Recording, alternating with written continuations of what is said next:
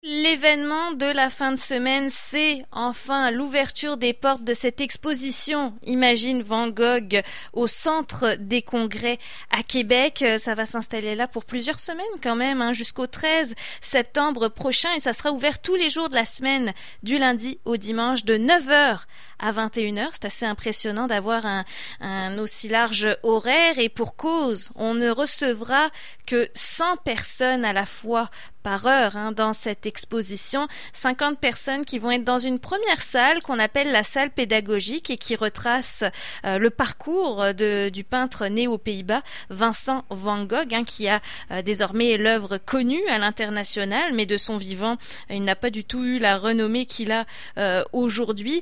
D'ailleurs, il, y a plusieurs citations dans cette partie pédagogique. C'est vraiment quelque chose que j'ai aimé, c'est qu'on croirait avoir Van Gogh, qui nous parle avec différentes citations et il dit justement, il était très conscient à l'époque, euh, un peintre de son vivant n'aura jamais euh, le succès euh, qu'un peintre, peintre aura à sa mort finalement. C'est le, succès du, du, peintre est toujours posthume et pendant le vivant, on ne valorise jamais le, le, travail du peintre. Je rappelle d'ailleurs, juste pour vous situer, hein, Vincent Van Gogh est né en 1853, a eu une très courte vie malgré l'œuvre florissante, fracassante qu'il a eue sans mauvais jeu de mots, euh, puisqu'il est mort à l'âge de 37 ans euh, seulement. Il est mort d'ailleurs à Auvers-sur-Oise, en France, où il a été très inspiré, hein, donc en, Île-de-France, euh, par les différents paysages qui le qu'il côtoyait finalement. Van Gogh aussi, on se souvient de lui, on a entendu parler de lui, oui, par ses œuvres, mais aussi à cause de la maladie mentale dont il était atteint à la fin de sa vie. Van Gogh qui a été interné euh, d'ailleurs euh, en asile psychiatrique et euh, bah, même cet asile l'avait inspiré. Il a passé aussi les deux dernières années de sa vie en Provence et c'est d'ailleurs là-dessus que Imagine Van Gogh se focalise. Ce sont les deux dernières années de vie de Van Gogh dans le sud de la France et bah, c'est ses œuvres les plus célèbres. Alors même si vous êtes moins familier avec la vie du peintre, vous allez forcément reconnaître La Nuit étoilée par exemple, ces fameux tournesol aussi euh, dont je vous parlais, cette chambre à coucher aussi euh, qu'on retrouve.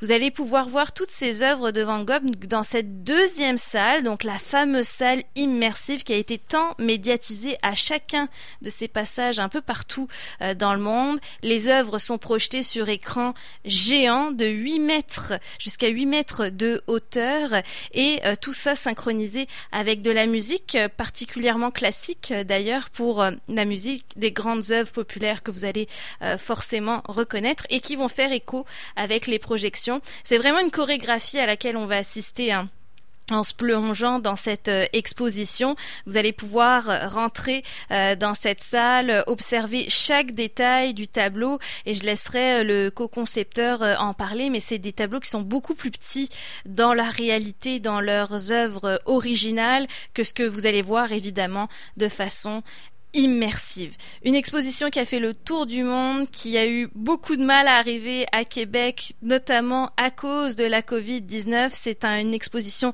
d'envergure qui s'amène au centre euh, des congrès euh, de Québec. Et juste pour vous donner mes impressions euh, sur cette exposition, bah, c'est tout simplement l'art comme on l'a jamais vu. Je veux dire, se retrouver confronté à des œuvres qui sont décuplées comme ça par leur hauteur, par leur qualité aussi, hein, parce qu'il y a tout un, un travail technologique sur cette projection. C'est assez unique. Je pense qu'il faut vraiment se laisser imprégner par l'ambiance des œuvres, la musique aussi qui est très très forte et pour cause, elle est, comme je vous le disais, en totale synchronisation, synchronisation avec les tableaux qui s'affichent. Vous laissez pas tenter de faire des stories, de prendre des photos. Je sais que beaucoup de monde le fera de toute façon, mais euh, sincèrement, moi je voyais vraiment la différence quand je lâchais mon téléphone et que je voyais tous ces tableaux à travers mon téléphone versus quand je me suis assise dans la salle, j'ai juste regardé ce qui se passait. Puis c'est une boucle, hein, cette projection, elle dure 30 minutes au total.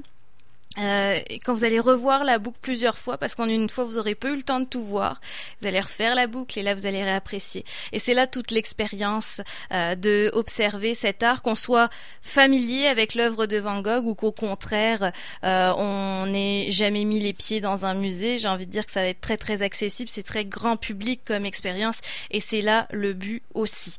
Alors aujourd'hui à cette visite de presse, hein, donc où ont été où ont été conviés les médias pour découvrir cette exposition euh, en primeur. J'ai pu parler avec Julia, Julien Baron, co-concepteur de cette euh, exposition, qui m'a parlé de cet amour, de cette passion pour les spectacles immersifs, parce qu'il n'en est pas à son premier. En fait, Van Gogh, euh, le projet Van Gogh date déjà de 2011, avec au tout départ une installation à Singapour.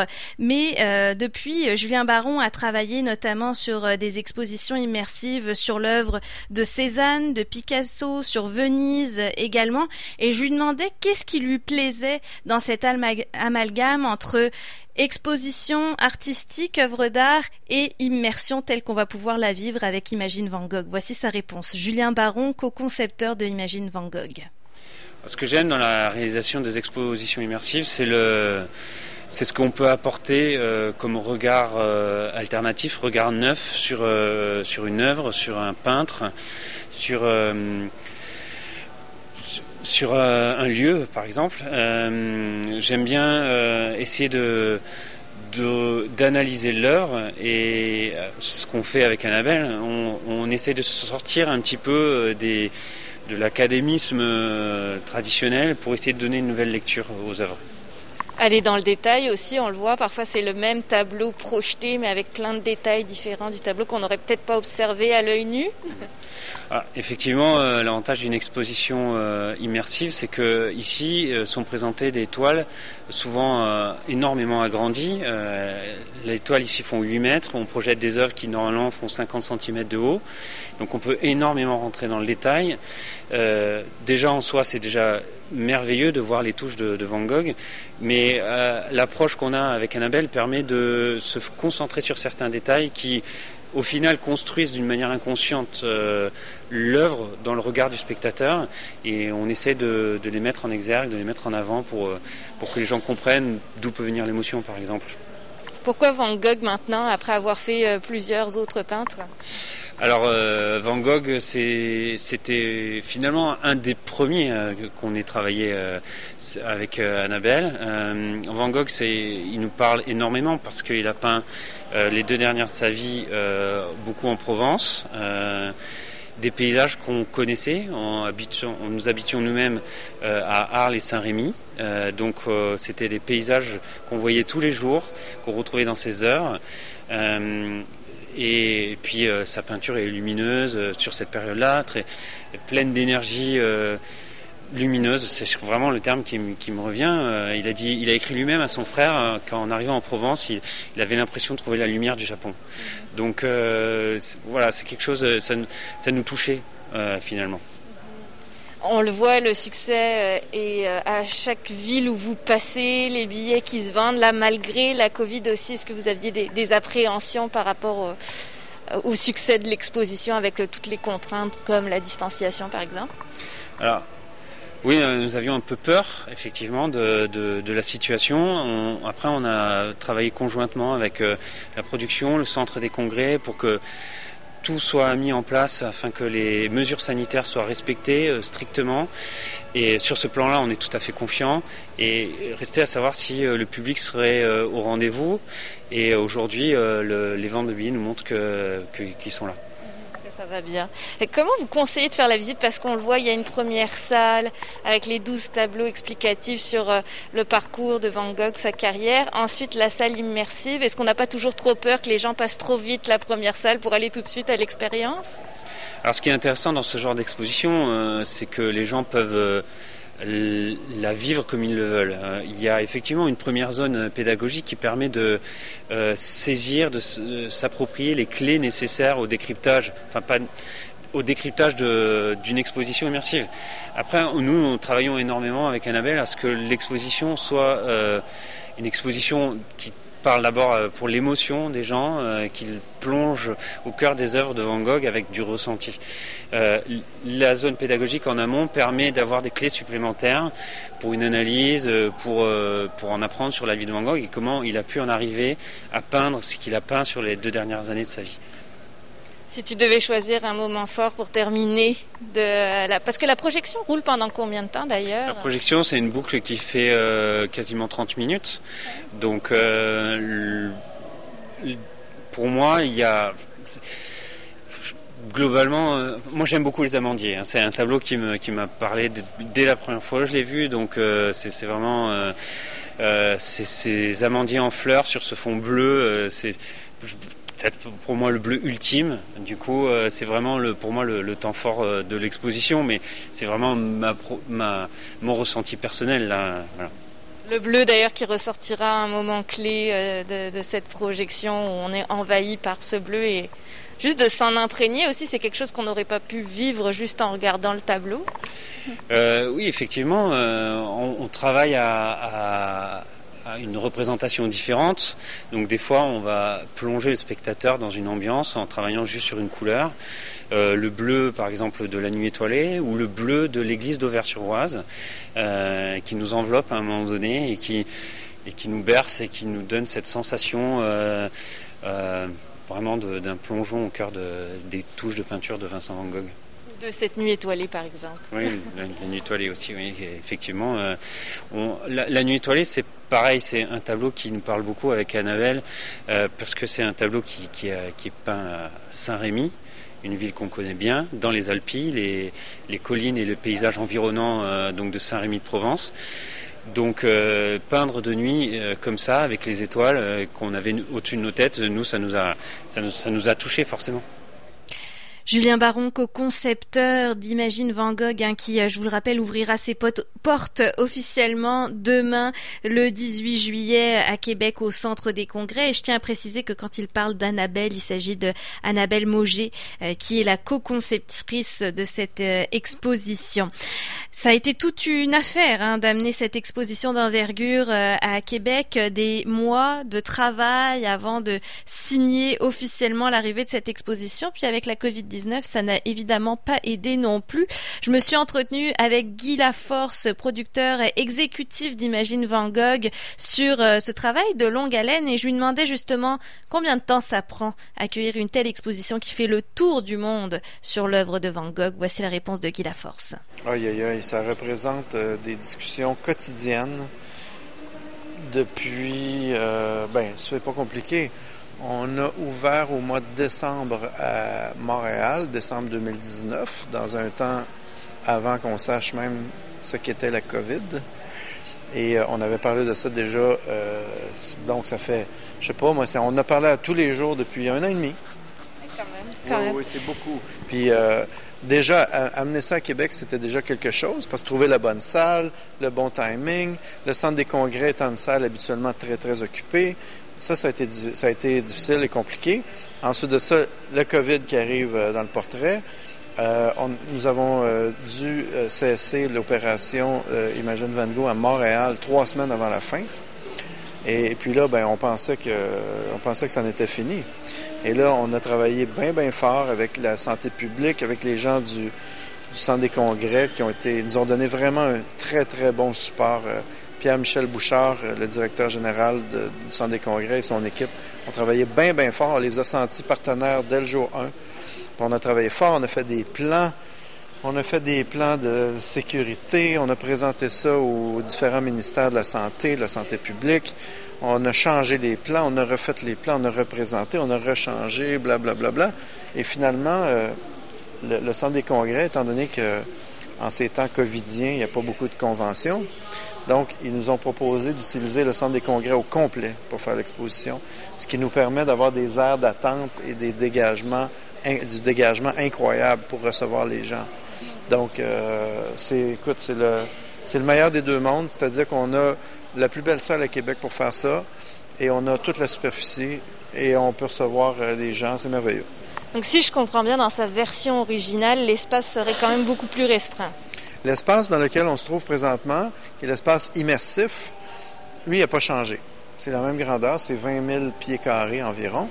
Ça, ça n'a pas changé. Par contre, la zone qu'on appelle pédagogique, moi, la manière dont j'explique ça, c'est qu'on peut euh, apprendre sur la vie de Van Gogh dans une salle où on peut lire euh, des, textes sur lui. Et dans l'autre salle, on, ne lit, on, ne lit pas, on vit son œuvre. Donc, une salle, c'est la vie, puis l'autre, c'est l'œuvre. Et là, présentement, on se trouve dans la salle immersive où on vit, on est carrément à l'intérieur de l'œuvre de Van Gogh.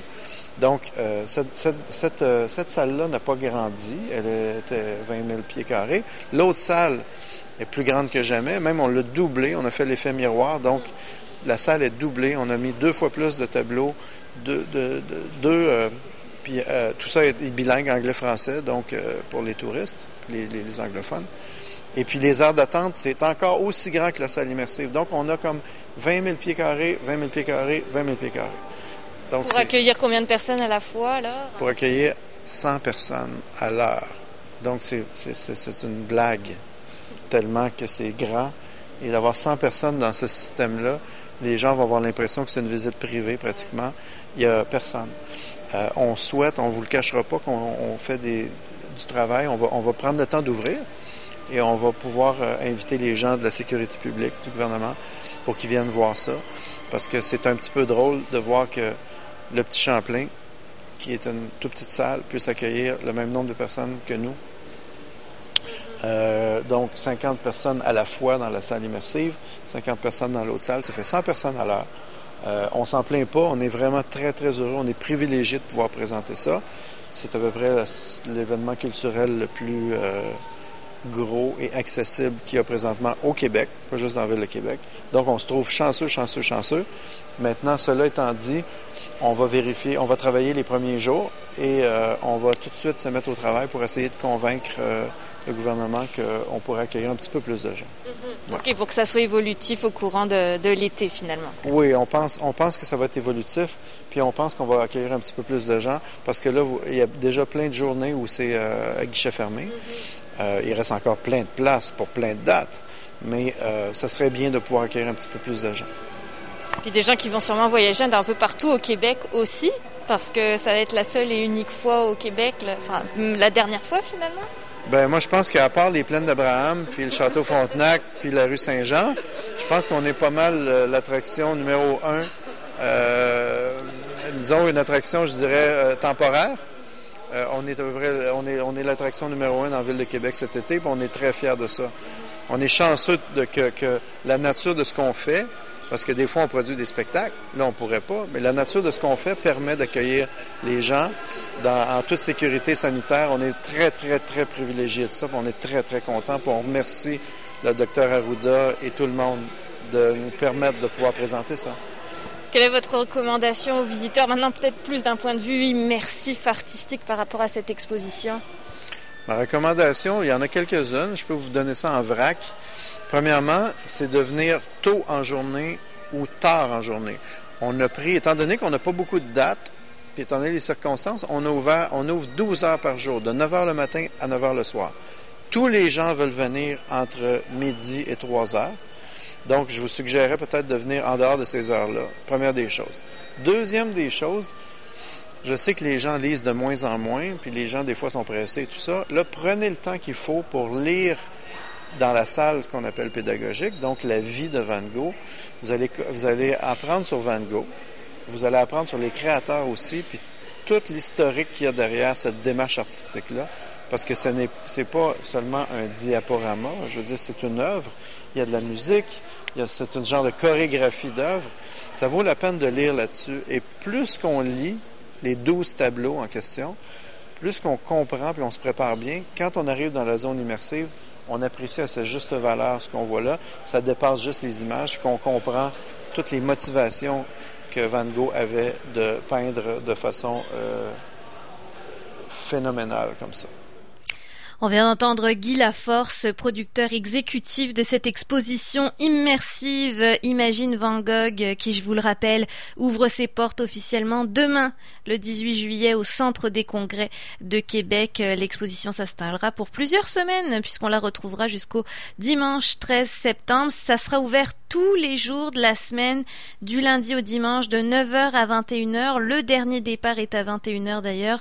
Comme l'expliquait euh, Guy Laforce, ça va donner l'opportunité euh, aux visiteurs d'étaler euh, leur visite, d'étaler, c'est ça, de, pouvoir visiter très tard aussi si le veulent. la billetterie directement sur le site internet imagine-van Gogh van v a n g ogh.ca directement. Vous verrez, il y a même des accès privilèges auxquels vous aurez droit.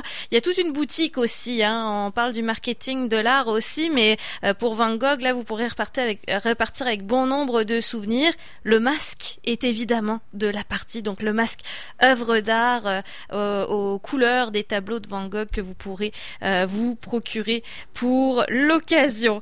Restez là, on va conclure première loge dans quelques instants. Jessica toujours avec vous jusqu'à 17h30 sur les ondes de CKRL.